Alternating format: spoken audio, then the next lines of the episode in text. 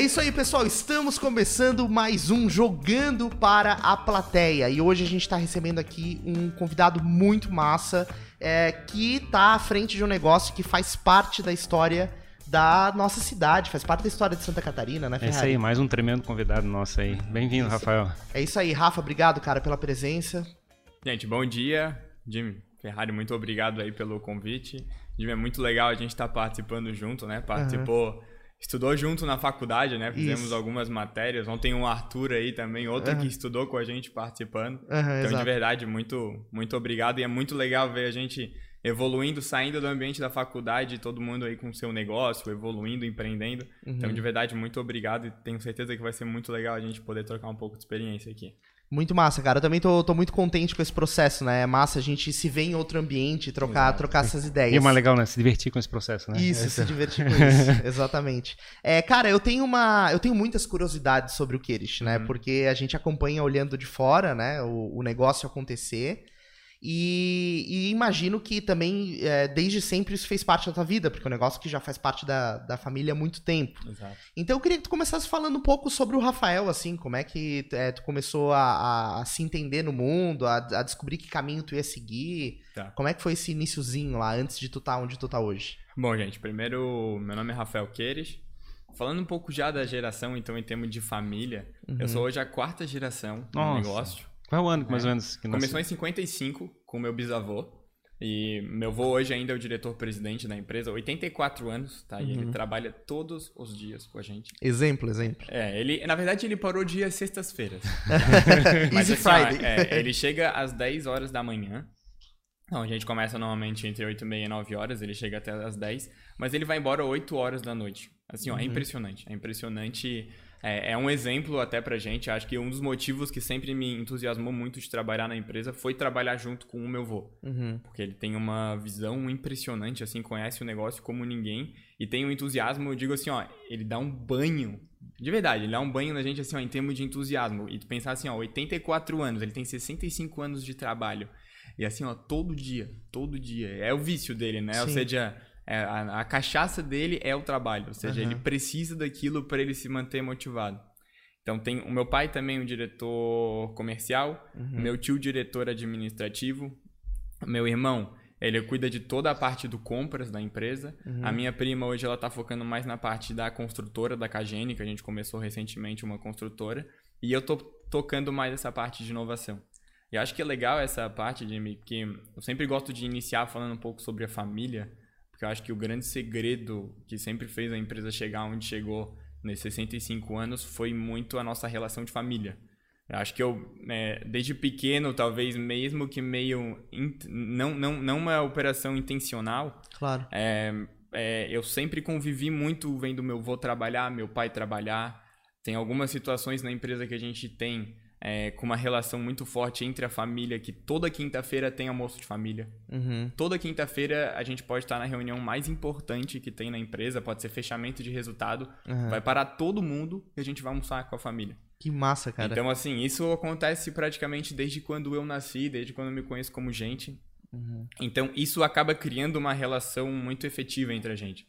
Acho que um dos grandes segredos que fez a empresa chegar onde chegou é que não existe batalha de ego entre a gente. Uhum. Então, assim, hoje eu tenho uma relação muito boa, tanto com, com todos dentro da empresa. Eu fico só imaginando aquele Sim. desafio, né? Porque a família, mas que é os problemas do trabalho vão para casa, os problemas da casa Exato. vão para o trabalho. Deve ser um inferno essa parte, assim, de lidar Exato. com isso. Mas eu acho que é isso, sabe? É, eu digo assim, ó, tô com 25 anos, devo ter mais ou menos uns 6, 7 anos de hoje de empresa, e a gente tem uma autonomia muito grande para fazer. Uhum. Então, meu avô dá uma liberdade muito grande, meu pai dá uma liberdade muito grande, meu tio dá uma liberdade muito grande, e eu acho que isso que acaba nos motivando. Uhum. Que às vezes eu vejo, até por amigos, às vezes que não ficam tão motivados, porque falam assim, pô, eu não consigo crescer, eu não consigo ter essa autonomia.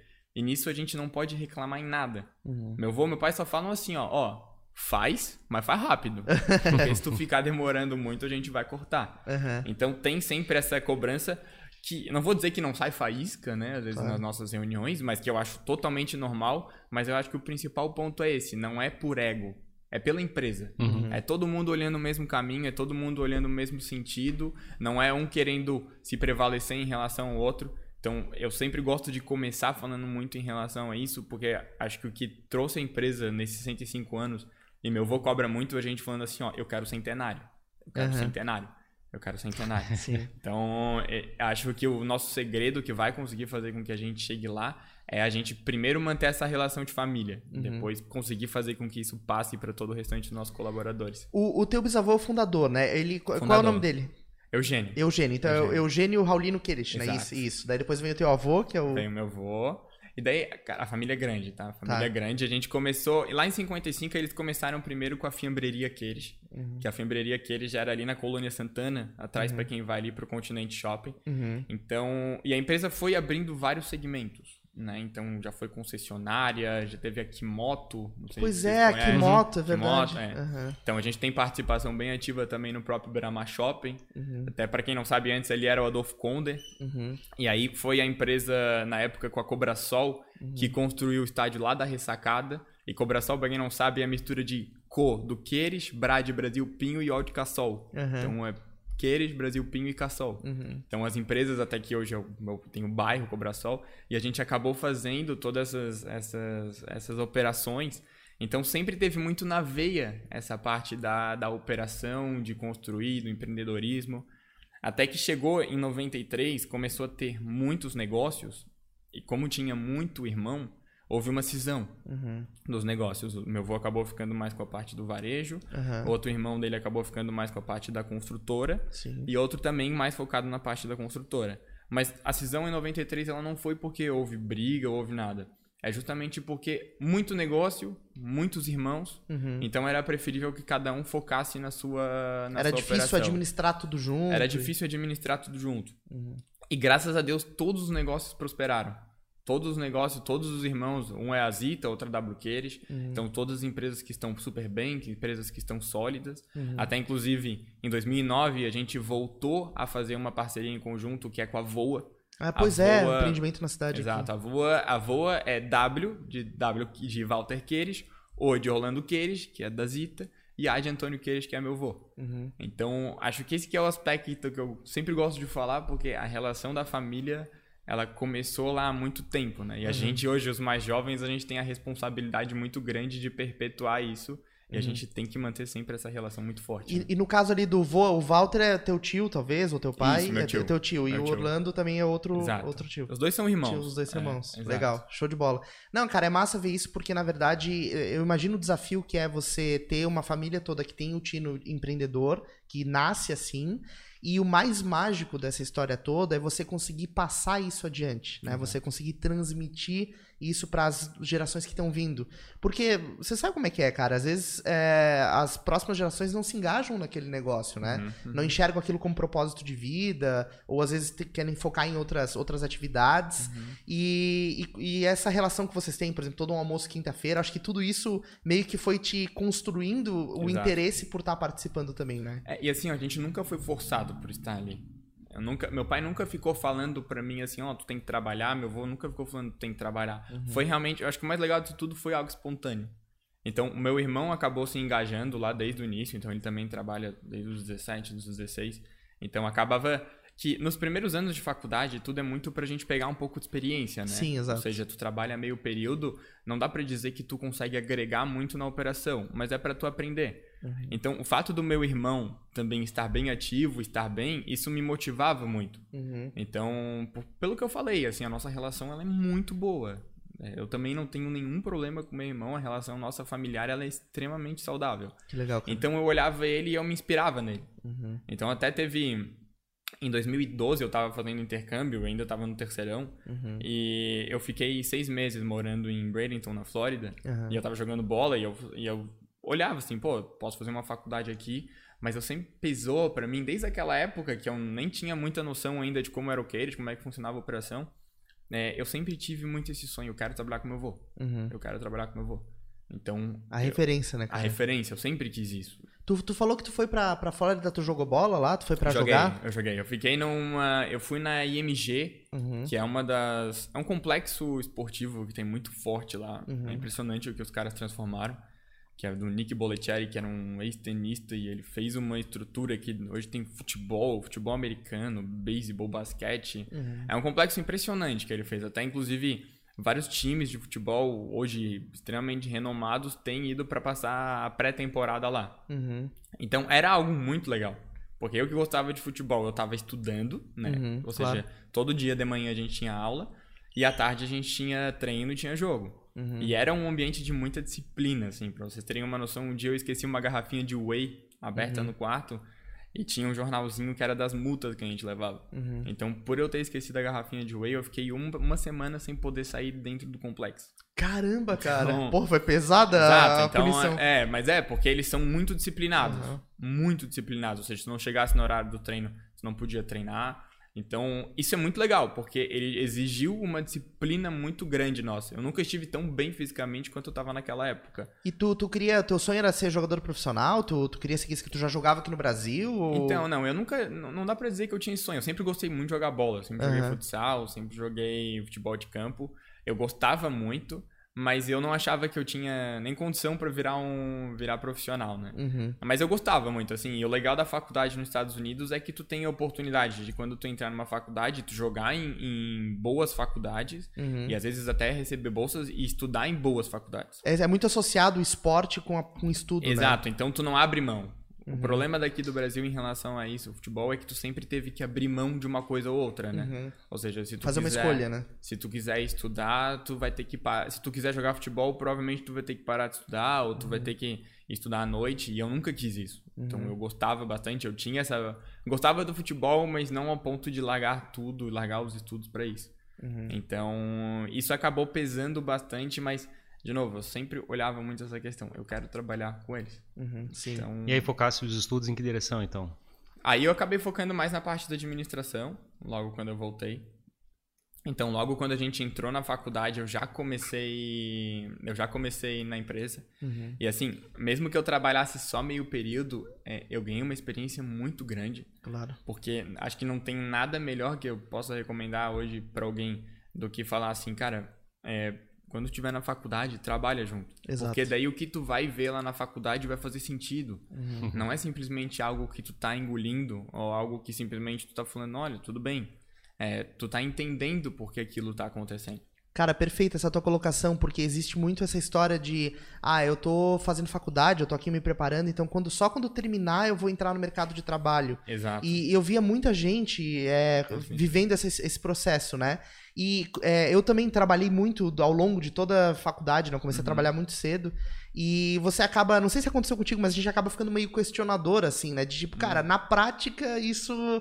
Na teoria, beleza, mas é, na prática não é assim que né? funciona. É, na prática teoria é outra, né? Na prática teoria é outra. Os caras sentiam muito isso. Às vezes eu ficava puto na, numa aula, numa matéria, eu falava, cara, não é assim, porra, sabe? De, desde o início eu ficava uhum. com esse pensamento. Eu falava uhum. assim, ó Lógico que eu também falava assim, cara, eu tô começando. Claro, claro. Quem sou eu para chegar e falar pro professor que eu não acho que tá certo, Sim. porque eu acabei de começar na empresa e também não, não vou ficar aqui argumentando com ele. Mas tinha muita coisa que eu não concordava. Uhum. Eu falava assim, olha, tudo bem, essa aí pode ser uma maneira, mas não existe só essa maneira. Exato, é uma ponderação. Então, né? É, exato. Não, não quer dizer que o que ele falava estava errado. Eu concordava, mas eu falava assim, ó, existem outras maneiras do que tá ali.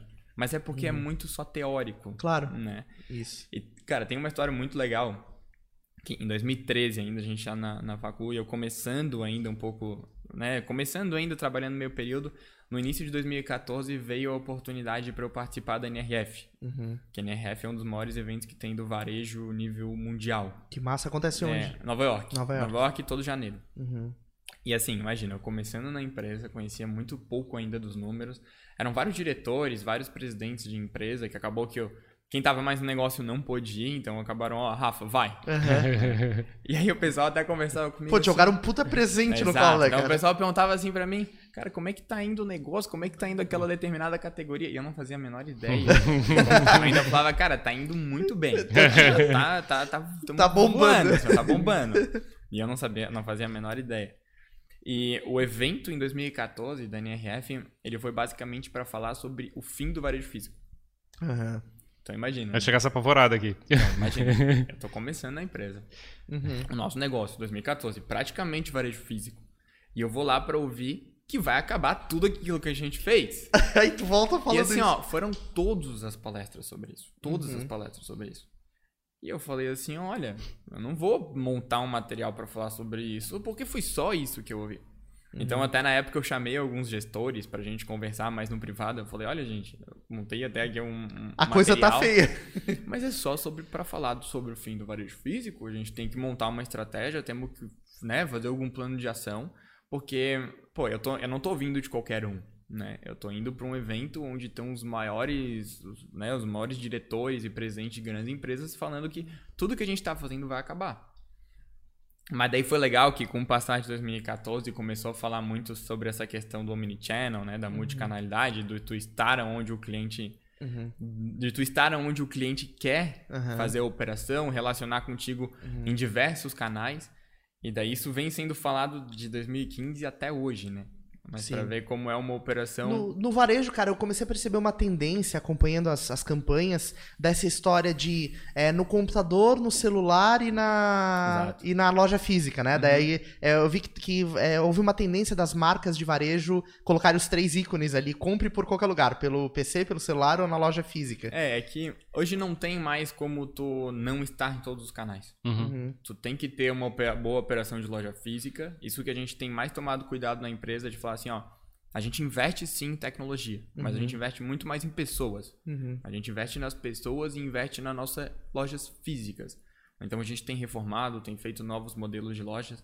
Então, não porque a tecnologia está chegando forte, a gente está esquecendo o outro lado.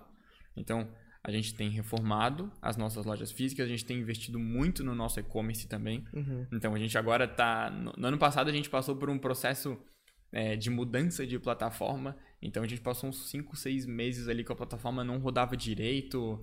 Todo o processo de mudança de, de, de sistema ele exige um. Ele exige um período de amadurecimento, né? Claro. Então a gente estava com uma ferramenta que era boa, mas a gente queria mais, a gente queria escalar. Uhum. Então, Uma a gente- plataforma online para fazer vendas? Isso, para fazer Então, venda para o nosso site. Uhum. é. Então a gente mudou recentemente para da Oracle. Uhum.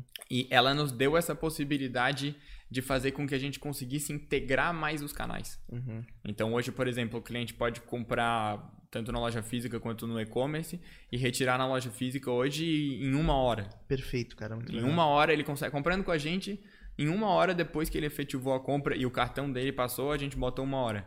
E essa uma hora que a gente colocou é só para o nosso tempo da nossa equipe se programar. Sim. Porque a gente não precisaria botar essa uma hora. Instantâneo, É praticamente. instantâneo. Aham.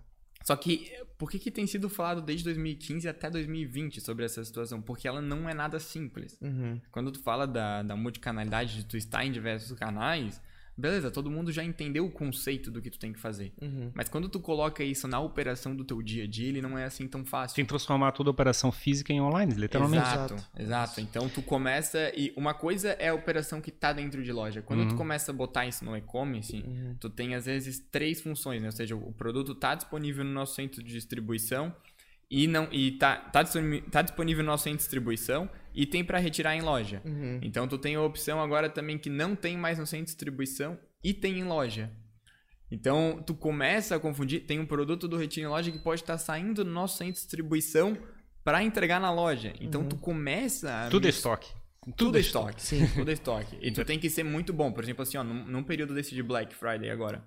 Ou seja, tu tá acontecendo a venda no e-commerce, ou seja, que tu tem um produto lá que tá falando, ó, retira em loja em uma hora, retira, né, co- compre pelo site. Mas a venda na loja física também tá acontecendo forte. Sim, exato. Então. Pode tem acontecer ao mesmo tempo, é. que- Exato, pode conflitar a operação. Então. Aí tem que fazer reserva. Exato, Tem que então. trancar no estoque. É, então a gente sempre coloca um mínimo, um mínimo pelo menos, para que o estoque não dê ruptura, né? Sim. Ou seja, ah, o e-commerce determinado produto, ele tem que ter pelo menos cinco peças para que ele considere para que o produto seja disponível. Mas é isso que eu tô querendo dizer que tu começa a misturar muitas coisas e começa a ficar mais complexo. Tu começa a ter que ter uma estrutura maior, tu começa a ter que ter uma equipe melhor de gestão para fazer tudo isso, Mas, cara, é viciante. Sim, e, sim. afinal das contas, é, depois daquela experiência e considerando tudo que está falando aqui, então foi uma, foi uma naquela tua prova de fogo, vamos dizer assim, né, de todo o esforço como um todo, foi, foi, foi, exatamente esse esforço de trazer a transformação digital, vamos dizer assim, né, desse processo. Né, da... É, aí a gente passou por um, por um período... A empresa sempre investiu muito em tecnologia. Uhum. Não é que tem sido um momento de agora. Pode ser que para as pessoas não pareçam, mas uhum. a gente sempre teve essa nossa cultura. Tipo, o nosso sistema é próprio, a gente hoje todos os nossos vendedores utilizam um tablet para fazer venda. Uhum. Esse tablet é algo desenvolvido também internamente, então uhum. isso a uhum. gente já tem uns 4, 5 anos já. Uhum. Então a gente avançou muito em relação a isso. E daí em 2018 a gente decidiu que daí foi quando eu comecei a olhar mais essa parte de tecnologia. A gente decidiu fazer o nosso próprio laboratório de inovação, uhum. que a gente fez um espaço que é o nosso Caleb, que a gente chama, que a gente fez um espaço lá assim dentro da nossa empresa, mas era muito mais para ficar focado em grandes projetos. O que, tá. que é o tá. Caleb que tá falando? Caleb é o nosso laboratório de inovação da empresa. Uhum. Então a gente tem a nossa TI hoje. Ah, é a letra K e o K e Lab. Entendi. Ah, legal. então a gente tem a nossa TI hoje, porque a gente fala que isso é extremamente fundamental para a operação e também para grandes projetos. Uhum. E a gente tem um lab que o lab a gente focou muito assim, ó, vamos focar em grandes projetos. E essa equipe não coloca a mão no dia a dia da operação. Uhum. Ou seja, para que eles foquem realmente em coisas grandes. Por exemplo, Perfeito. Conta, que é um projeto que a gente fez agora, uhum. que é, todo esse processo de cartão de crédito físico tem os dias contados, né? Uhum. Então a gente evoluiu muito para o nosso próprio aplicativo, onde o cliente consegue fazer iniciar uma operação de empréstimo pessoal pelo aplicativo e só retirar na loja, que é mais um processo de omnichannel. Uhum. Também fazer transferência bancária, fazer todas as partes de pagamento. Ele consegue hoje, o vendedor nosso, fazer um lançamento de uma compra dentro da loja física. Ele só pelo app, mostra, uhum. ele recebe uma notificação, ele já autoriza a compra sem ele precisar estar em loja física. Que massa. Então tu começa a misturar uhum. mais essas, essas operações. Então eles focaram nisso. Ou seja, vamos focar em grandes projetos que tragam resultados para a empresa.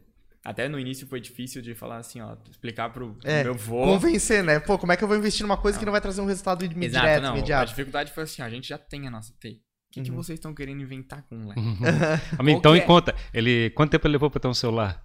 Não, demorou. Assim, ó, ele, ele, hoje ele mexe bastante, assim, para ver o que a gente manda para ele, mas ele tem bastante dificuldade. Só que eu acho que essa é a grande diferença de uma pessoa que tem visão, né? Uhum. Então, ele fala assim, olha, eu não entendo nada disso. Uhum mas eu sei da importância.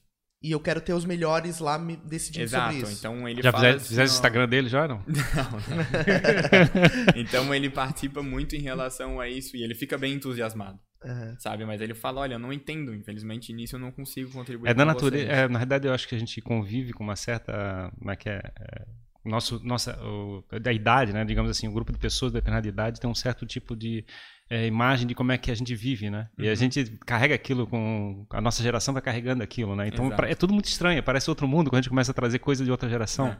Mas isso que eu falei, o importante é que ele confiou. Sim, Sim. exato. É. Então ele fala assim: olha, é, foi, foi a frase que eu falei no início. Ele fala assim: ó, façam, mas façam rápido. rápido. Porque se vocês demorarem, aí eu vou cortar. Uhum. Então, e, e, lógico, ele tá 100% certo de cobrar da gente. Só Sim. que faltava não querer que ele cobrasse da gente, uhum. porque é algo que a gente também tá fazendo investimento. Mas então esse ponto que acaba sendo extremamente positivo. E daí a gente começou a evoluir nesse projeto, a gente passou o ano passado bastante focado em iniciar o projeto do, do nosso laboratório de inovação, uhum. porque a gente montou toda uma estrutura que ele está mais apartada do que eles. Uhum. Ou seja, uma estrutura para que um dia, caso eu queira vender esse aplicativo, não, não vender para outro parceiro, mas daqui claro. a pouco a gente queira colocar o nosso cartão, uhum. que o cartão hoje a gente tem uma financeira própria. Uhum. Então o cartão ele é como se fosse a bandeira da nossa própria financeira, não é um cartão Visa, nem Master, nem nada. Ele funciona dentro da nossa loja. Se eu quiser daqui a pouco chegar para um outro parceiro e falar, sei lá, para um atacado ou uhum. para um outro varejo, falar assim, ó, quer ter o nosso cartão? Ele vai ter a disponibilidade de também ter o nosso de aplicativo. De usar a bandeira de vocês e usar o aplicativo. De usar o aplicativo. Então a gente montou mais essa estrutura e assim, graças a Deus está vindo tá vindo muito bem. E com o lançamento do Conta... Pois é, e Maquet tinha falado que estavas com receio, porque tinha visto em 2014 que o varejo físico ia reduzir, ia cair, ou desaparecer, ou coisa parecida. Exato. E tava, depois estava falando aqui com a gente um pouquinho antes da conversa, que tá, vocês estão aumentando, na realidade, a presença física em vários lugares. Uhum. Como é que é essa. Como é que, é, como é que é, deu medo e daqui a pouco desenvolveu coragem de novo para chegar e fazer o desafio? Como é que é, foi Eu isso? acho que assim, ó, é, isso a empresa nunca vai mudar o que nos trouxe até aqui. A gente, por mais que eu falei, a gente está investindo sim em tecnologia, mas a gente está investindo muito em pessoas. Uhum. A gente está investindo muito em treinamento. A gente está investindo em novos modelos de loja. A gente fez um modelo de loja ali que agora é em Campinas, onde era o nosso antigo centro de distribuição, que a gente chama uma loja tudo em um único lugar. Uhum. Ou seja, que a gente tem as nossas linhas de móveis, mas a gente entrou muito mais forte com uma linha de bazar.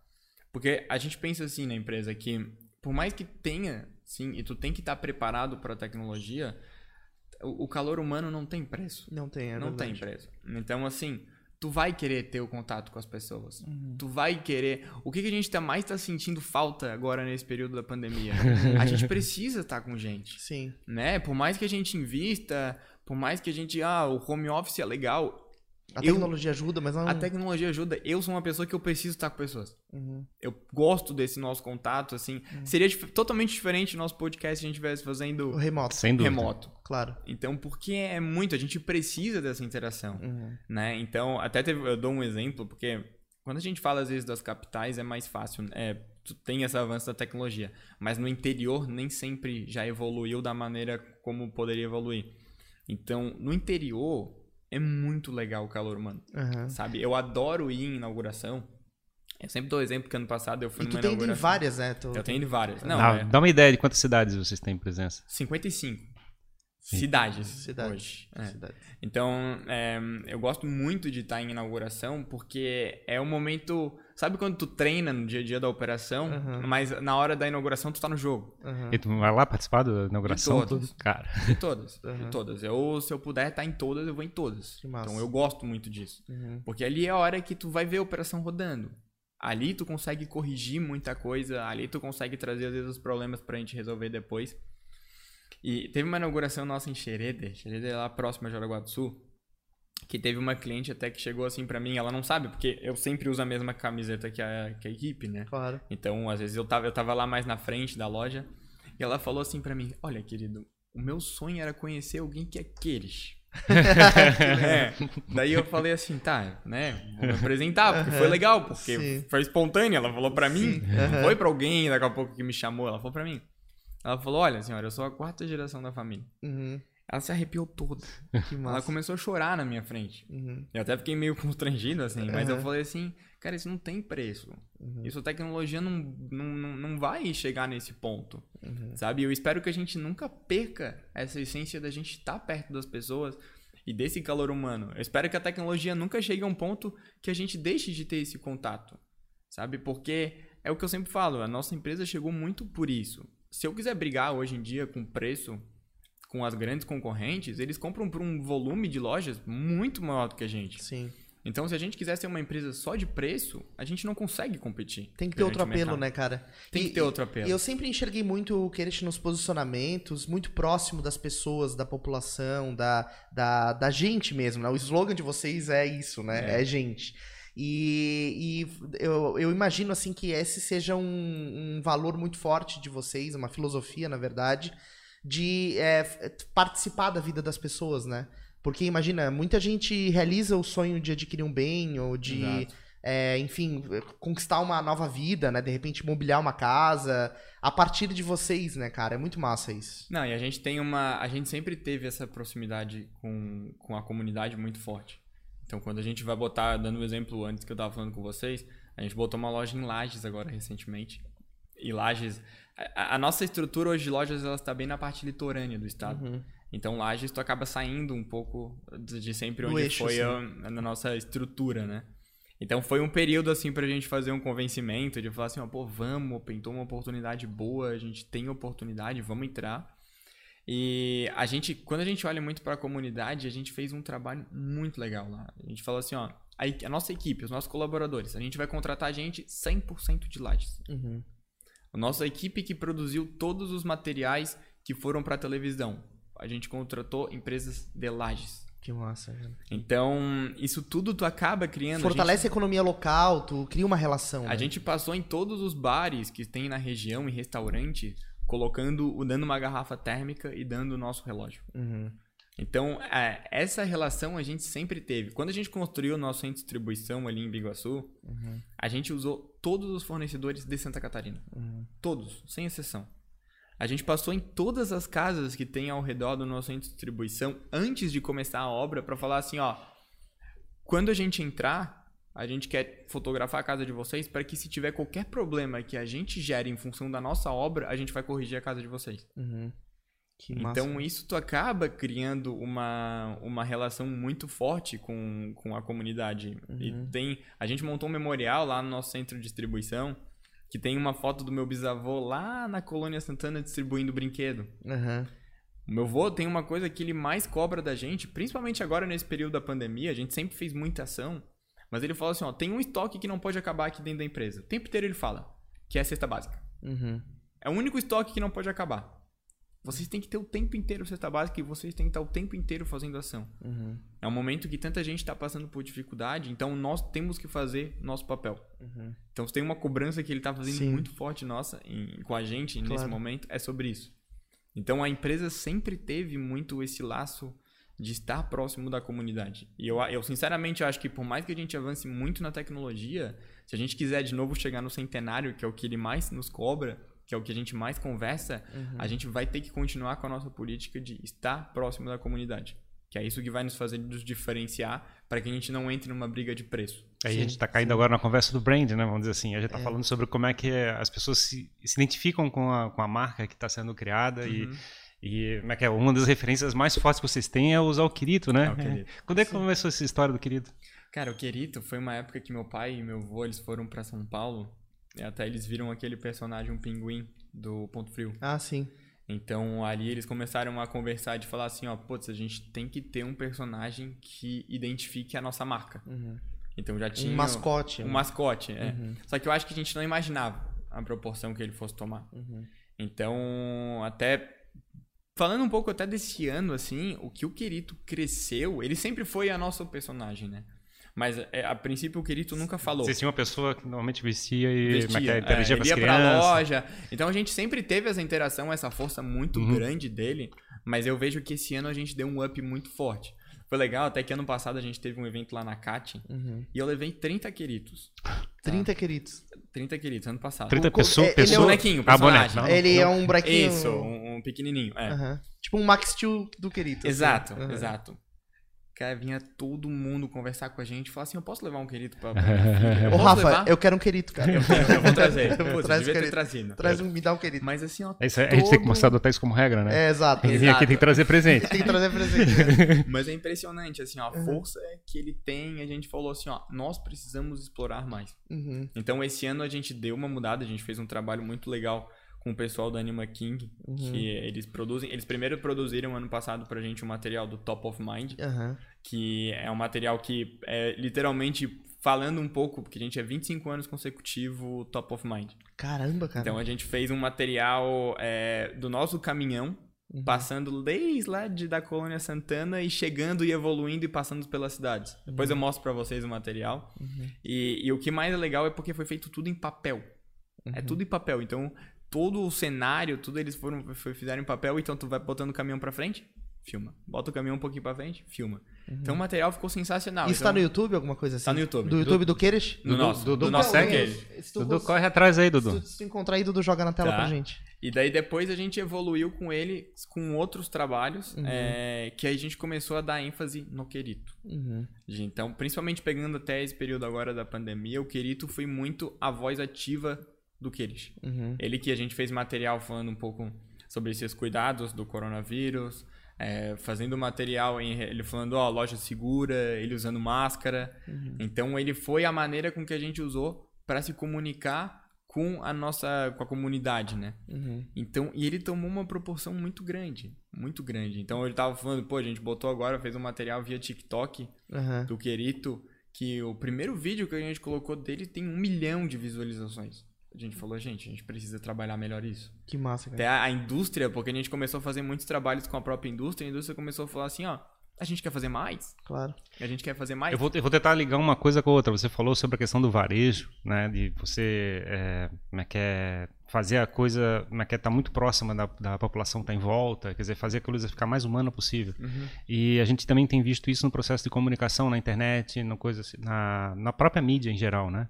E as pessoas estão cada vez buscando mais o humano e menos a automatização das coisas, também na comunicação. Então a gente falando aqui pro caso da marca do Quirito, quer dizer, a gente tem uma humanização de uma marca, né? A gente está chegando Exato. e fazendo uma, uma, é um avatar, encontrar uma pessoa da mesma forma que a gente está fazendo um podcast aqui, a gente está chegando e mostrando é, a gente falando, né? A gente está uhum. falando o que, que, a gente sente, o que, que a gente é. A gente tá, uhum. Quando fala aqui da, da, A gente não está falando só do que, a gente está falando do Rafael, né? Exato. A gente está personalizando tudo. Tudo que a gente está fazendo está sendo muito personalizado. Exato. Uhum. Ó, tem, o querido aí, Dudu. esse é o nosso material do Natal. Que a gente uhum. fez agora. Uhum. Que é aquele dele passando nas casas, Isso. iluminando. Esse eu vi. Foi esse que eu vi o sketch, ah, Agora a gente coloca o meu vô dando tchau pra ele, ó. Entendeu? Esse é meu vô. que massa. com, a, com a Lili, que é o carro. Pois é, aquele carro ali. Que a gente tem. A Lili era o nosso carro desde a época da Colônia Santana, que eles iam pegar produto, que eles distribuíam um brinquedo. Era o carro da cidade. Sim. E até hoje esse carro funciona. Ah, esse, esse carro foi mantido desde foi aquela mantido, época. Desde mantido. aquela época. Então tá daí, hoje tá lá no nosso de distribuição. Uhum. E, e, o que, que é legal dessa campanha? A gente acabou de fazer uma carreata agora uhum. que a gente trouxe justamente à tona essa campanha. Então essa campanha, o que, que ele quer demonstrar? A gente conversava desde a metade do ano, falava assim, o que, que a gente vai fazer de campanha de Natal para esse ano? Uhum. Todo ano tem campanha de prêmios, tem campanha de Natal do que eles. Uhum. Então a gente começou a conversar, cara, mas vai ter Natal. A gente sabe que é um momento difícil, a gente sabe que é um momento onde muita gente sofreu, mas também vamos pensar pelo outro lado, é um momento que a gente precisa estar próximo das nossas famílias, é um momento que é que foi muito duro o ano. Claro, foi. Então a gente não pode esquecer o simbolismo do Natal e o que, que ele simboliza, né? Que é muito essa parte também de tu estar junto com De a confortar, família. talvez, né, cara? É, tarefa pessoal aí, não esquece os presentes de Natal, é. não esquece da, da reunião, né? Vai lá fazer Isso. uma reunião. Exato. Eu acho que a gente, esse, realmente, esse, esse, ano foi bem cruel e esse negócio de ficar isolado é, tá fazendo muito mal para nossa cabeça, né? A gente muito. tem que chegar bastante cuidado nesse lado. É, exato. É legal, cara, esses rituais, né? Eu acho que isso é muito importante, porque muitas vezes a gente vê histórias de sucesso eh, de empreendedorismo e esse lado de você, principalmente empreendendo em família, né? De você manter esses rituais, o almoço de quinta-feira, é. ou comemorar, né? Celebrar as coisas. É, recentemente, eu vou, vou me recordar, depois eu posto lá no Instagram quem, com quem que eu aprendi isso, cara. Mas eu, eu vi uma pessoa falando sobre a importância de você celebrar o aniversário, celebrar uhum. as, as pequenas conquistas é, isso gera uma sensação de identidade, de conexão pra gente que é muito importante, né, cara? E vocês fazem isso bem, acho que isso é massa. Essa, essa ideia dos rituais é transportada também pelo para o time de vocês, de celebrar as conquistas e tal? Sem dúvida, sem dúvida. A gente força muito e conversa muito com que a equipe também faça isso. Eu digo assim, ó, Jimmy, que esse, como a gente estava falando, né? Esse ano foi um ano bastante atípico e difícil. Uhum. Ou seja, quando começou lá em março, que a gente ficou sabendo de todo uhum. o fechamento, né, é um momento que tu fica pensando, meu Deus, e agora? O que, que a gente uhum. faz? Né? Porque tu acaba ficando sem informação, sem ter muito também o que passar para a equipe. Lá no, claro. Se eu não me engano, foi dia 17 de março que a gente ficou sabendo sobre o lockdown. Isso. Então eu já estava em casa, é, daí daqui a pouco mandaram mensagem no nosso grupo de gestores, ó, volta todo mundo pro CAD, uhum. porque é lockdown e amanhã é para fechar tudo. Sim. E eu digo assim, ó, a gente família só cons conseguiu participar e conseguiu é, sair por tudo isso e sair mais forte sobre tudo isso, porque a gente tem um time muito bom. Uhum. Um time que compra muito a ideia e um time que veste a nossa camisa. Massa isso. Então, assim, ó, pô, nosso time de gestores deu um banho, nosso time de supervisores deu um banho. Porque são várias decisões que, para quem talvez às vezes não está no negócio, é, é difícil de falar. Mas para quem está lá na operação, pô, tu tem que tomar cuidado, porque as, a, nossas as ruas ficaram totalmente vazias. Então claro. Tu tem que tomar todo o cuidado, às vezes, questão de segurança. Sim, tu tem que tomar todo o cuidado com a equipe, que eu acho que foi desde o início, quando começou, foi era a nossa maior preocupação. Uhum. A gente falava assim, ó, a nossa meta desse ano tem que ser a gente não perder ninguém. Uhum. Né? Acho que o grande meta, além da venda, a gente falava assim, ó, gente, pelo amor de Deus, não vamos perder nenhuma vida. Uhum. Vamos garantir que a gente tenha todas as vidas de todos os nossos colaboradores até o final do ano, uhum. pelo menos, para que a gente é, consiga passar bem. Sim. Não adianta nada a empresa tá, ter conseguido ir bem, passar pelo momento de pandemia estruturada, se a gente perdesse alguma vida. Uhum. Então a gente sempre toma muito cuidado de como essa equipe tava, né, como é que tava, a gente tava sempre passando os informativos para eles. Dá o suporte, né? Dando todo o suporte possível, todo o suporte. Então, é que aquela gente... história, né, cara? A equipe de vocês, as pessoas passam tanto tempo no trabalho, né? Fazem... É, é a vida das pessoas aquilo Exato. ali, né? Ah, hoje tu acaba passando... É, eu sei que o meu caso é um pouco atípico porque eu trabalho com a minha família. Uhum. Mas tu acaba passando muito mais tempo no ambiente de trabalho do que em casa, né? Exato. Então, uhum. tu acaba estando o tempo inteiro com o teu colega. Então, tu acaba criando um laço. Uhum. Então foi muito bom nesse momento a gente ver o quanto tem pessoas que gostavam e faziam o que gostavam, né? A gente viu a nossa equipe puxando muito. Uhum. Então, acho que isso que acabou dando um suporte muito grande pra gente. Até, pô, de novembro pra cá a gente inaugurou 18 lojas. Sim. Então, num é, ano desse, num né? ano atípico como esse. Uhum. E a gente fala muito, eu sempre gosto de falar isso na inauguração, eu falo, gente, vocês são o Queires. Uhum. Por mais que tenha uma marca aqui, eu vou comprar com o Ferrari do Queires. Uhum. Eu vou comprar com o Jimmy do Queires. Exato. Então, se a gente continuar prestando um bom serviço, se a gente tiver um, um trabalho de, de qualidade, tanto com o nosso cliente quanto com a comunidade, que envolva todo esse processo de venda e pós-venda, o cliente vai voltar. Uhum. Então, a gente precisa garantir com que o nosso, nosso negócio como um todo continue crescendo e prosperando para que a gente possa investir em novas lojas, para que a gente possa crescer. Sim. Então, Acho que essa é a pegada que tem dado muito certo e tem feito com que a gente consiga prosperar. É levar um pouco desse ambiente da família, levar um pouco para a empresa, que a gente chama a nossa família ampliada. Sim. Então isso que acaba sendo muito legal pra gente chegar onde chegou. E, e, Rafa, assim, tu tá agora, bom, enfim, tu fez toda essa trajetória, trabalhava lá meio período aprendendo, depois agora é, começou a encabeçar essa área de inovação. E essa, na, na, minha visão, dada a circunstância de mundo que a gente vive hoje, talvez seja uma das áreas mais importantes de uma uhum. empresa, né? Uhum. É você enxergar qual é o próximo passo uhum. antes dele acontecer. Uhum. É, como tu tá se preparando para fazer isso e quais os desafios que tu enfrenta, assim, de olhar e falar assim, cara, eu tenho legado de quatro gerações uhum.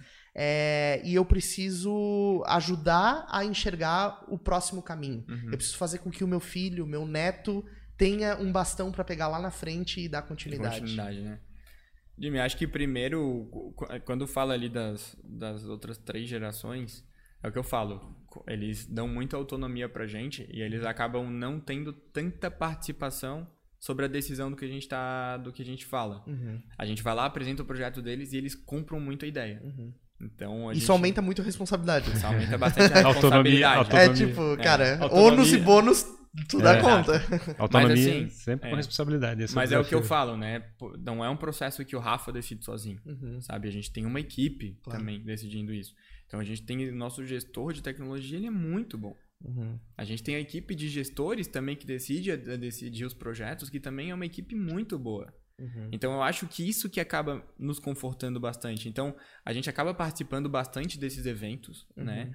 Então, 2018 eu fui para a China, um pouco conhecer um pouco da operação de fintech lá. Uhum. Ano passado eu fui para o Vale também, fiquei uma, uma semana em cada operação, fui junto com o pessoal da Start. A gente acaba trazendo as ideias e falando assim, olha, caminho tá indo por aí. Em 2018, quando eu fui para a China, uhum. era praticamente toda essa evolução do pagamento acontecendo via aplicativo. Sim, sim. Então foi de lá o que WeChat gente... da vida e tal. Do WeChat. Uhum. E é uma experiência que está acontecendo com o Pix agora, uhum. né? Que vai vir muito forte e deve ter um processo, por mais que eu acho que ainda vai demorar um pouco, porque lá tem muita forte a questão do governo interferindo muito nos processos mas é, a gente vê que o Pix vai vir muito para revolucionar essa metodologia de pagamento. Uhum. Então a gente acaba sempre fazendo muito isso. A gente vai e participa muito desses eventos que tem e tenta trazer um pouco para o ambiente da empresa.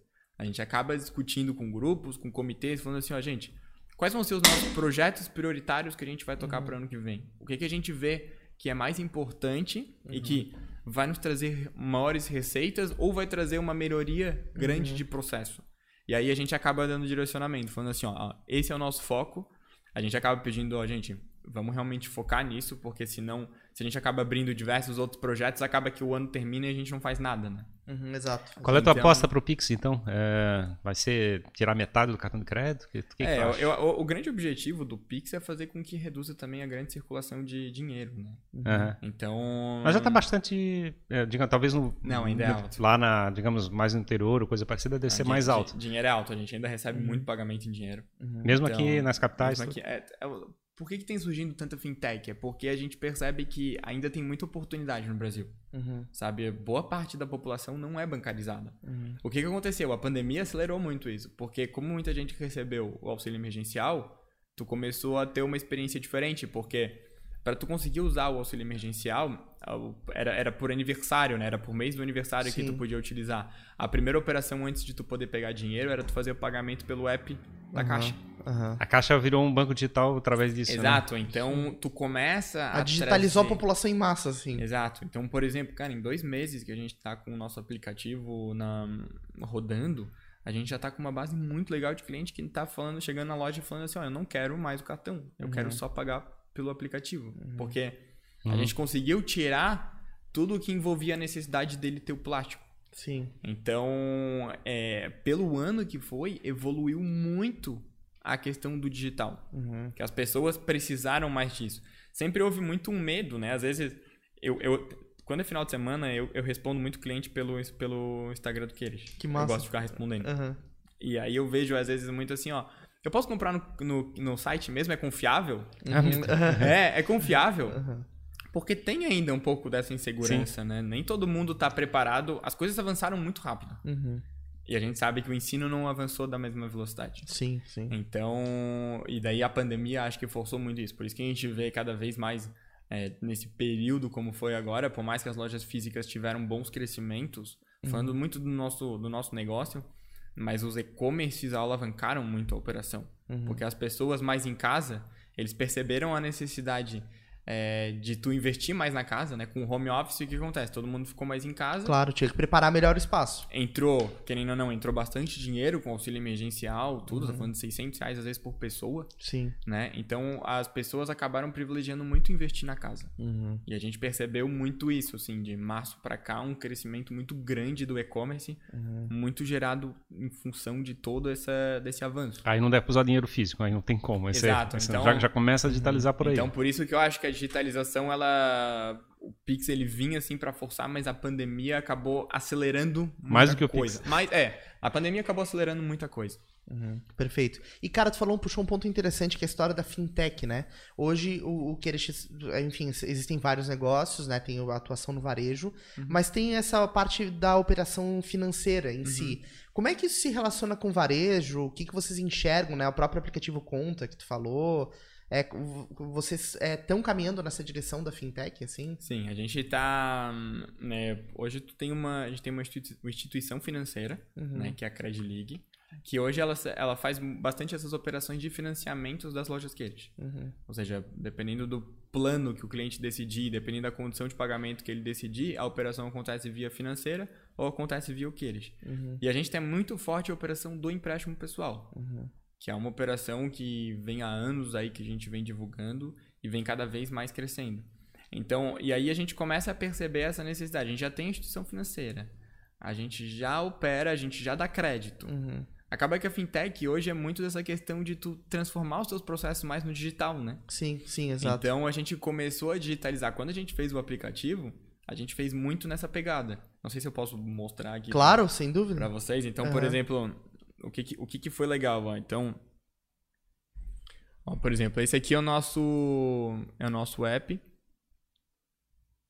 Quiser mostrar para essa tua câmera aqui, ó. ó. Então, esse aqui é o nosso aplicativo. Então, eu já tenho o meu limite aqui de saque. Uhum.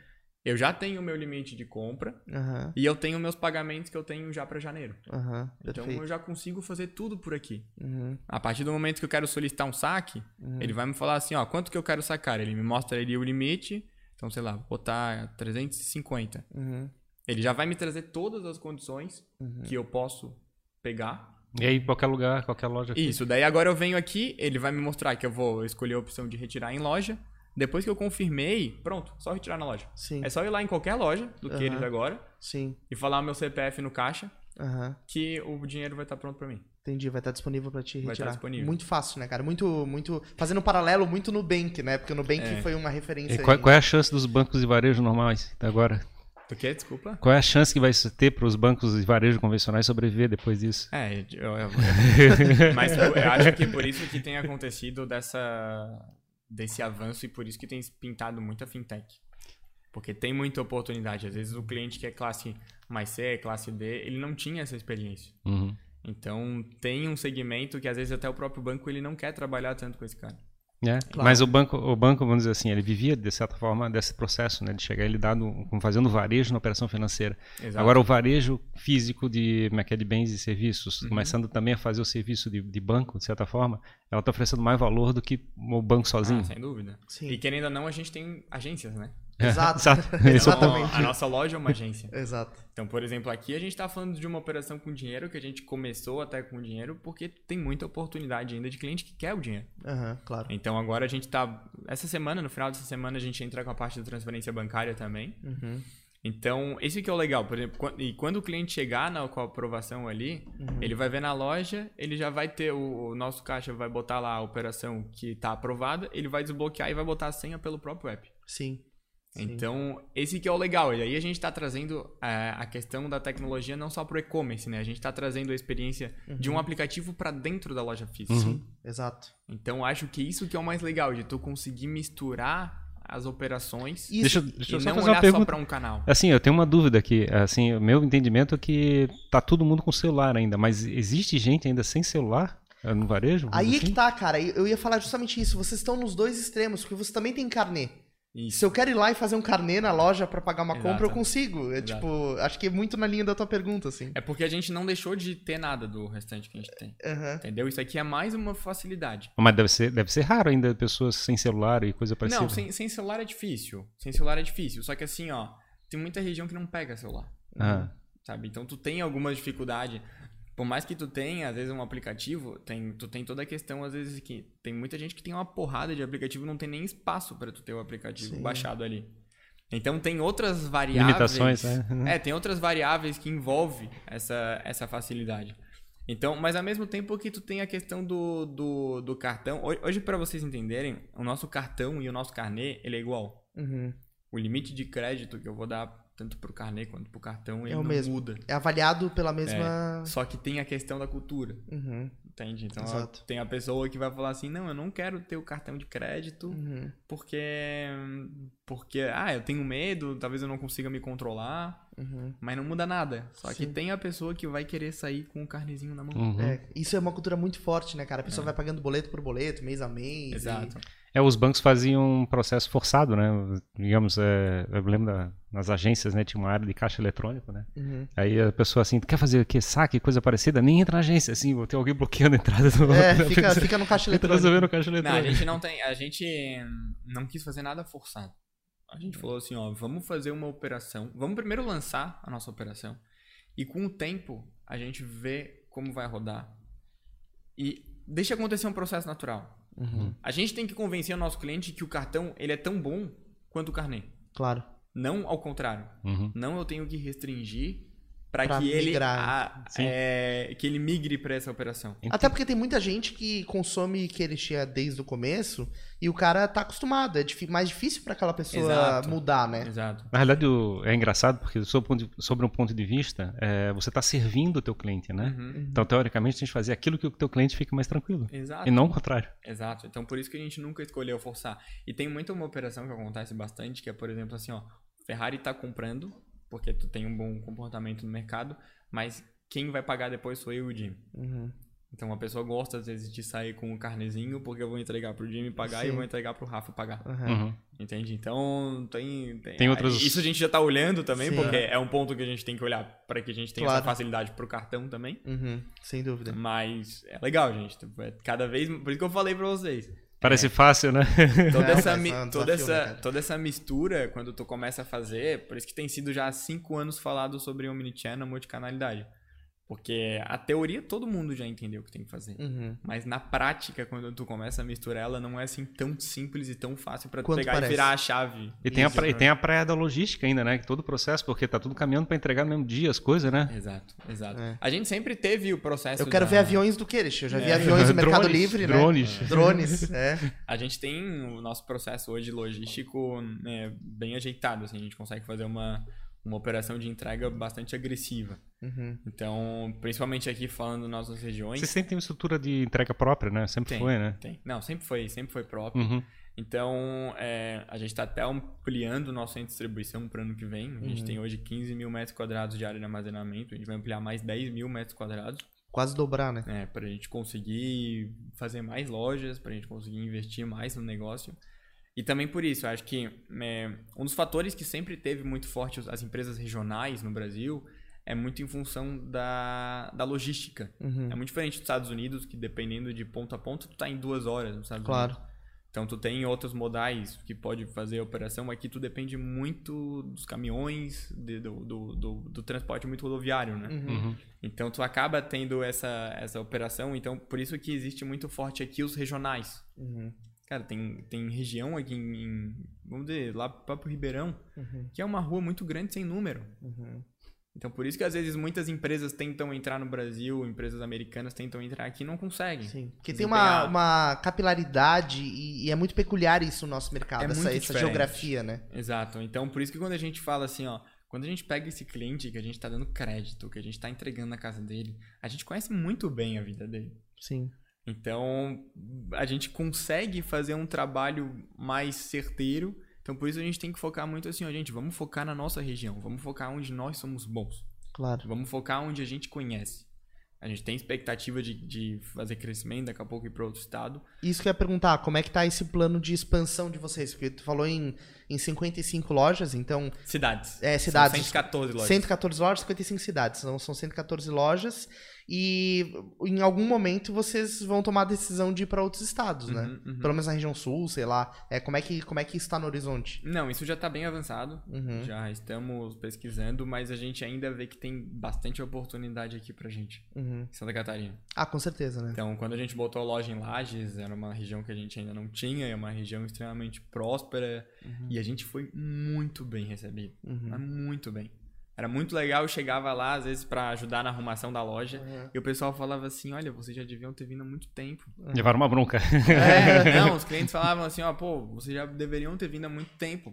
Porque já conhece, né? Claro. O pessoal Uhum. às vezes vem pra cá pra passar férias. Uhum. Então, até pra gente entrar em outros estados, acaba que a nossa loja ela não é tão desconhecida. Por exemplo, ó, você vai pra Rio Grande do Sul ou vai para Paraná, nós não somos desconhecidos, porque muita gente vem pra cá pra passar férias. Uhum. Então, se tu for, principalmente vir aqui pra ilha, tudo a gente. Na parte litorânea não tem como tu não ver uma loja do Queires. Sim. E tem essa outra coisa também, cara, da, da pureza do negócio, né? Que é, vocês não, não necessariamente fazem parte de um outro grupo ou coisa do tipo. Vocês são o Queires. Então, Exato. Então isso é diferente, né? Outros varejos não, já tem conglomerados ou coisa do É. tipo. E isso ajuda na expansão, mas também vai quebrando um pouco da filosofia, do, né? Então vocês mantêm isso muito, é muito massa, né? Porque- É, e a gente. E o bom é que, nisso que tu falou, né? Como a- os sócios são ali a família, Aham, então a gente consegue tomar decisões rápidas, né? sim. Ou seja, pô, vamos nessa região. Gente, o que que a gente faz hoje quando vai entrar numa nova cidade? A gente tem uma pessoa que cuida específico dessa parte de expansão. Uhum, Então ela fica o tempo inteiro prospectando loja. E aí ele nos passa uhum, pra assim, ó, pô, pintou essa oportunidade boa aqui pra gente ver uma loja. uhum, Aí tem ido é, eu e mais o Adilson que cuida da nossa parte comercial. uhum. A gente vai lá ver o ponto. Sim. Fala assim, ó, pô, vale a pena. Porque por mais, de novo, por mais que tu veja tecnologia, por mais que tenha uma porrada de sistema aí de informação, não tem nada como o feeling de tu ir lá. Não, tem que ir lá, tem que ir Tem que ir lá. Aham, Então a gente vai lá olhar o ponto, depois a gente passa para nossa equipe contábil para que eles façam um estudo para falar assim, ó, pô, vale a pena, uhum. tem a perspectiva de É retorno, viável, é viável com com aluguel, com investimento, tudo que a gente vai fazer, vale a pena, pronto. Aí a gente leva já finalizado para a direção, ó, a gente acha que vale a pena abrir esse ponto. Uhum. Então a gente já leva tudo. Esse processo ele é rápido, né? E Mas... acontece antes da, da conversa com a diretoria, isso é legal, né, antes. né, cara? Porque tu já leva tudo pronto, ó, tá tudo cara, mastigado. Eu sou uma pessoa que eu sempre vou pensar assim, ó, uhum. pra diretoria tu tem que levar pronto. Claro. Sabe? Só para dizer sim ou não, não é para é, ficar pensando. Diretor é, é para isso. O diretor, sim, por é. mais que ele é para te dar o caminho, não é para uhum. ficar levando os problemas. É para levar o a solução. resolver entre a gestão. Sim, sim. Nós que temos que ali bater cabeça, nós temos que ir, mas a gente já tem que ter feito todos os estudos antes, uhum. para que realmente eles só tomem a decisão e que estejam seguros. Claro. Então por isso que passa por e isso é muito legal porque a gente fala assim, ó, pô, nosso cara da contabilidade tá tão comercial quanto a gente. Uhum. Fala assim, cara, vamos, vamos, sabe? Investe, faz, toca. Uhum. Porque geralmente, por que a gente toma bastante essa, essa cautela? Porque tu tem que tomar muito cuidado com uma expansão. Claro. Né? Uma expansão, ao mesmo tempo que tu pode ter um crescimento legal, ela pode te quebrar. Uhum. uhum. Porque são investimentos muito altos, tu bota muito capital, tu bota imobilizado, né? Porque tu acaba investindo em estoque, investindo em reforma de loja. Então tu tem que ser muito certeiro. Uhum aonde tu investe para que traga o, o retorno que espera. O que tu espera. Ela bota dinheiro na frente para poder é. receber depois. Então, assim, essas lojas, pô, vocês abriram 18 lojas, mas a gente foi muito pé no chão. Uhum. Porque pintaram diversas oportunidades. Pintaram 100 oportunidades e 18. Não, uma porrada que a gente falou assim, gente, não dá. O ponto uhum. tá, tá muito caído, não tem como a gente entrar aí. Uhum. Então, isso que acaba trazendo essa questão da, da evolução e a gente acaba conseguindo dar essa segurança para eles de falar assim, ó, pô, tá no caminho certo, então, amanhã até eu tô indo para outra região pra gente ver, uhum. pra ver outros pontos. Ó, oh, vem mais loja por aí. É. Spoiler aqui já pra plateia. É, dia 19 agora a gente tem uma inauguração também de loja. Uhum. Então tá pintando bastante coisa legal, assim. É o que eu falei, a gente tá investindo muito em tecnologia, mas a gente tá investindo muito em eu, pessoas eu, e nas Eu queria trabalhar na, na eu, tecnologia. Só queria, eu só queria convidar o pessoal que tá assistindo a gente, se quiser mandar alguma pergunta no chat, Pode mandar aí que a gente passa aqui pro, pro Rafa também. Eu queria entrar na área da. Você falou de inovação, a parte de tecnologia. É, você falou que tem uma empresa que está fazendo serviço para trabalhar a imagem do. Como é que é do Quirito, tudo. Uhum. Como é que vê esse lado, assim, por exemplo, a Florianópolis caminhou para uma cidade de, de startups, empresas de tecnologia que estão desenvolvendo ali. Como é que você está se aproximando desse, desse mercado, vamos dizer então, assim? Essa, essa história é legal. Quando a gente começou com o Lab, é, primeiro que a gente fechou uma parceria com uma empresa de São Paulo que fazia conexão com startup. Uhum. E aí, o que, que aconteceu? A gente estava indo para São Paulo. é, a gente estava indo para São Paulo em eventos. E as, as, startups que a gente mais estava gostando era de Santa Catarina. falei, gente, Você procurou no lugar errado. Vou voltar para casa. Vocês estão procurando no lugar eu errado. Falei, tem algum problema? Porque a grande maioria... Até foi engraçado. Ano passado, quando eu fui pro Vale, eu vi uma apresentação de uma startup de Florianópolis. então, porque realmente aqui tá muito forte, né? Uhum. Então, aí a gente entrou na CAT. A gente tem um espaço lá dentro da CAT, da CAT São José, uhum. que é dentro do Link Lab. Sim. Não sei quem é, conhece. A gente fez uma apresentação uma vez. É, lá. a gente, a gente fez uh, alguns meetups aqui pela, pela Raise Hands para difundir o processo de criação de conteúdo. E a gente fez um lá no, na CAT em São José. Em São José? Isso, é. tinha recém-inaugurado o espaço. É, no então, Link Lab, inclusive. É, e daí ficou. A, a, gente tem feito muito essa, essa proximidade, essa, esse trabalho de prospectar e fazer esse relacionamento com as startups via o Link Lab. Só que o que foi legal? Quando a gente começou todo esse trabalho, acho que pela euforia de, pô, vamos fazer várias POCs, vamos iniciar esse trabalho rápido. POC é como pegar uma prova de conceito. Uhum. Ou seja, vamos pegar um. tentar fechar mesmo sem integração nem nada, vamos tentar fazer a operação rodar. Uhum. O que aconteceu? A gente começou a faltar braço. A gente começou a fazer muita coisa, mas não fazia nada. Claro. E aí a gente falou, gente, vamos focar em poucas startups, mas coisas que tenham uma capacidade de revolucionar grande a nossa operação. Uhum. Então, o projeto do Conta que a gente desenvolveu foi com uma parceria de uma startup que a gente conheceu via Link Lab. Uhum. A gente agora está botando uma, uma outra startup também na nossa, na é, nossa operação. Você lembra o nome não da empresa? É a. Só um pouco. É Evolo. Que foi a, é uma startup também uhum. que nos ajuda nessa parte de desenvolvimento de software. A gente conheceu via Link Lab. Uhum. Então a gente também colocou outra agora na nossa parte de montagem. Ou seja, uhum. Antes, nossos montadores precisavam ir na loja, pegar a ordem de serviço para ir para casa do cliente. Agora, eles estão com um aplicativo onde ele já tem todas as ordens de serviço, já direciona ele para casa do cliente. A gente fica sabendo. A gente não tinha, vamos dizer, um rastreio da parte da montagem. Hoje a gente está conseguindo ter, por exemplo, sabe que ele pegou, a, ele abriu o serviço, ele está se deslocando para casa do cliente. A gente tem o um caminho, como se fosse o processo no iFood da vida, uhum. que, que ele está se deslocando. Então isso tudo vai trazendo e foi de parcerias da, da CAT. Uhum. Só que a gente começou a focar muito nisso, né? Vamos pegar o próprio Bruninho Guimarães, não sei se tu conhece, mas a gente botou com o processo do iFeed também, que uhum. é instalamos Wi-Fi também nas lojas para todos os clientes. Uhum. Então foi um processo também com uma startup que a gente conheceu via Link Lab. Então tá sendo muito Tens ido lá direto? Não? Tu... Então, eu não tenho ido lá direto até em função agora da, Sim, lógico, pandemia. Esse ano. É. O que, que aconteceu? É, a, a, nossa empresa teve muita gente que já voltou, uhum. principalmente a área comercial já voltou mais para trabalhar no CAD, no administrativo, mas o pessoal mais de tecnologia tá praticamente 100% home office. Home office, uhum. é.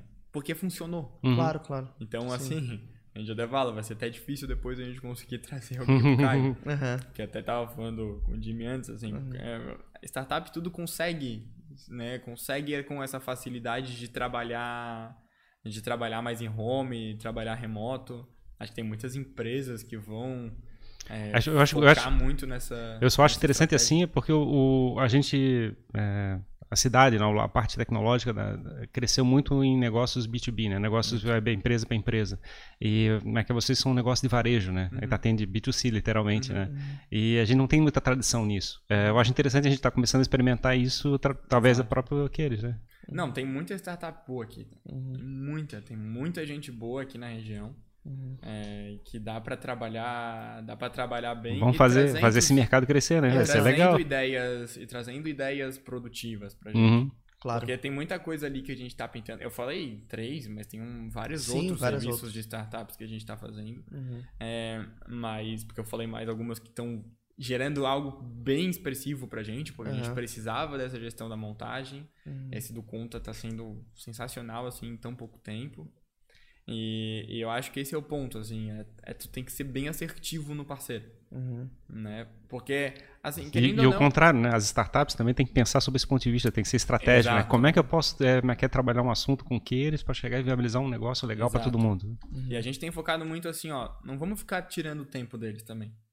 Então, não adianta eu ficar falando que eu vou fazer um trabalho contigo, daqui a pouco tu ficar falando, tá, vamos avançar, vamos avançar, se eu sei que eu não vou conseguir tocar. Exato, é isso é importante. Porque aí eu tô tirando o nosso tempo e eu tô também tirando o tempo de outra pessoa que podia estar uhum. tá desenvolvendo um trabalho com outra empresa. Claro. Então a gente tem sido realmente assim, cara, com esses parceiros que a gente vai focar a gente quer crescer e quer fazer um baita trabalho. Vai ser legal. Então, assim, tá sendo legal, pelo jeito. Não, tá sendo muito legal. Tá sendo muito legal. Que bom. Muito massa, Rafa. Até um dos objetivos que a gente tem aqui do Jogando pra Plateia é justamente trazer essas histórias, né? Trazer essa galera que tá inovando, que tá fazendo alguma coisa diferente no seu. A gente falando com mercado. vários é, como é que é, CEOs de startups aqui, né? Tem ah, conversando com a gente, né? Isso, exato. Então isso é, é, muito massa, assim. É bem, bem legal também ouvir, porque, cara, você tá falando do lado de uma corporate, né? Como eles falam, né? Lá no, nesse processo de corporação e startup, uhum, né? Uhum. E é legal ver como nas duas pontas a coisa tá sendo massa. Assim. E o legal é a gente conseguir fazer isso bem bolado, né? Tipo, vamos uhum. fazer um negócio com uma empresa de São Paulo, uma empresa dos Estados Unidos, coisa parecida, quando a gente tem tanto potencial para executar. prata da casa é, aqui. É, exatamente. Cara, isso sempre vai ser o nosso trabalho na empresa, tá? A gente uhum. sempre vai priorizar quem é daqui. Uhum. Sempre vai priorizar. Até porque a relação é outra. Sim. Claro, claro, sem dúvida. Sabe, eu tô conversando com as startups que conhecem o Queires. Que tá do teu lado, tipo assim, ó, pega o é. um carro, vem aqui, ou tu conhece a história do Queires. Eu vou né? dizer que às vezes eu fico muito agoniado quando vem alguma, alguém que pede uma reunião com a gente e pergunta assim, pô, qual o segmento de vocês? Pô, pô, reunião, mas tu não, nem pesquisou? Uhum. Nem abriu o site? É, tu nem sabe, pô, não, não olhou nenhum site, então eu não vou, sabe? Uhum. pra mim já, já pede. Já, é uma impressão ruim, né? Já pede o encanto. Eu falo assim, uhum. assim, cara, o cara não, não se teve, provavelmente mandou aqueles e-mails padrões. Sim. Sabe? Eu fui lá, respondi e a pessoa nem olhou. Caí, né? Caí no... Cara, isso tem dado cada vez mais errado, assim, isso não funciona, né? Tu não ficar funciona. uma abordagem fria, totalmente sem conexão. A gente não precisa mais disso no mundo, assim, acho que não, é importante, né? Não, então, assim, é. às vezes quando tu fica recebendo aqueles e-mails, uhum. agora tem até uma estratégia no LinkedIn diferente. também, é, chato pra caramba. É, vi que tu não pôde responder, é. espero que não esteja muito corrido, mas se quiser eu tô aqui. Ah, é a automatização de e-mail, né? É. Ah, que coisa infernal. É então, por isso que eu falo, assim, a gente tem ido muito naquelas que, cara, a gente conhece, que a gente sabe que tem uma relação aqui próxima com a gente. E tem funcionado, assim. A gente sabe que a gente pode fazer até mais. Claro. A gente sabe que pode fazer mais. A gente tem ideia de estruturar um pouco até mais o nosso lab ali para estar tá mais próximo. Porque hoje um pouco que pesa é isso, né? A gente tá entendendo o tamanho e o quanto a gente consegue abraçar de determinados projetos. Porque tem várias ali que às vezes a gente fala que não. Uhum. Mas não é porque a gente não quer agora. É porque talvez não tenha abraço. Sim, e daí sim. entra nesse aspecto que a gente tá falando. Não vou tirar o tempo dele. Se eu sei que eu vou ficar só enrolando cara. Claro. Falar assim, ó, vamos claro. tocar um negócio que eu sei que eu Mas assim, eu fico pensando sempre pro outro lado também, tipo, é, mas que é, talvez você não tenha vendido o peixe direito, vamos dizer assim, né? Trabalha o que tá, o teu proposta de valor, aí apresenta Exato. uma coisa que vai fazer sentido, que ele vai chegar assim, eu preciso fazer agora, tipo assim, Exato. tem que inverter a discussão também, né? Exato, Exato. É a história de levar a coisa mais mastigada. Né? É, é, exato, é só para dizer é. sim ou não, não é para ficar discutindo. É, exato, exato. Então, dica aí para as startups. Uhum. É, não, mas legal, Rafa. Pô, obrigado, cara, pelo, por tu ter vindo aqui e compartilhado tudo isso. É, quero que tu venha em novos episódios contar uhum. as, a, os avanços, né, do, do uhum. Uhum. É, enfim, cara, é muito massa a gente ver que isso acontece aqui no estado. É, é, é, um orgulho, assim, né? Ver o, ver o potencial que a gente tem aqui em Santa Catarina, as conexões que acontecem. Uhum, então, uhum. obrigado mesmo, cara, por ter vindo. E parabéns, né, pra, uhum. pra tua família e por ti aí, por essa, por essa trajetória. Ah, parabéns. É, obrigado, gente. Eu que, eu que agradeço o convite, estou sempre à disposição. Caso alguém queira conversar, caso queiram conhecer também, acho que vocês estão mais que convidados claro. a conhecer lá no nosso centro de distribuição, conhecer um pouco do, do memorial, conhecer um pouco da história. Uhum. E obrigado e parabéns pelo que vocês têm feito, porque eu acho que isso, num momento tão difícil que a gente está passando, num momento que muita gente acaba tendo mais dificuldade no negócio, porque a gente sabe que muito negócio teve problema. Uhum. Eu acho que esses momentos são legais porque ele traz uma esperança, né? Sim. Traz uma... Oxigênio. Uma, uma, é, oxigênio principalmente pro negócio, pô, vou continuar empreendendo, porque mesmo em períodos, de muita dificuldade, o mercado traz muita oportunidade também. Sem dúvida. Então, vai conseguir sair mais forte quem aproveitar essas é, oportunidades. É, desliga a TV lá, que tá passando só porcaria, passando Exato. só terror e não, não sei não o quê.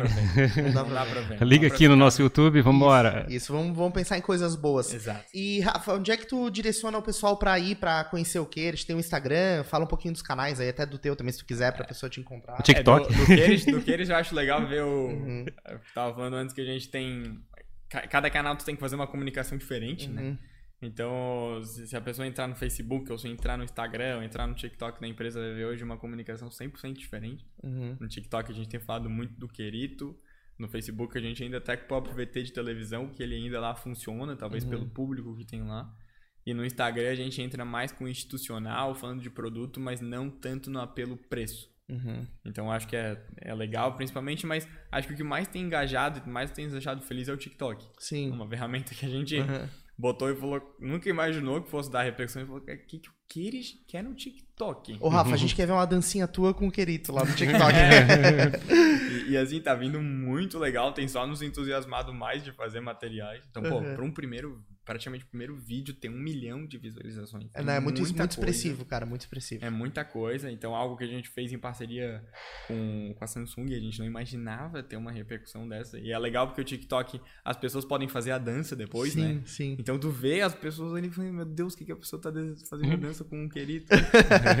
então, isso é muito legal. E meu, meu Instagram é Rafael, Rafael Caqueires também, se alguém uhum. quiser. E depois quiser trocar alguma ideia, tô 100% à disposição, tá? Show. Show de bola. Obrigado, Rafa, então. Obrigado a você que acompanhou mais esse episódio de Jogando Pra Plateia. Se você não tá inscrito no Jogando Pra Plateia, você já... Vai ficar de castigo, a gente vai fazer uma punição bem severa. Isso. Não vai nunca ganhar um querido, a gente vai dizer, vai, é... tá proibido. Exato, tá Não, tô brincando, tô brincando. Então se inscreve no Jogando Pra Plateia. Aqui na descrição também tem o link pro nosso canal de cortes. Os melhores trechos desse papo estarão lá, junto com todas as outras grandes conversas que a gente tá fazendo. E amanhã tem mais episódio aqui no Jogando pra Plateia, é aí, porque gente. a gente não para. Beleza, pessoal? É isso aí, valeu e até o próximo episódio.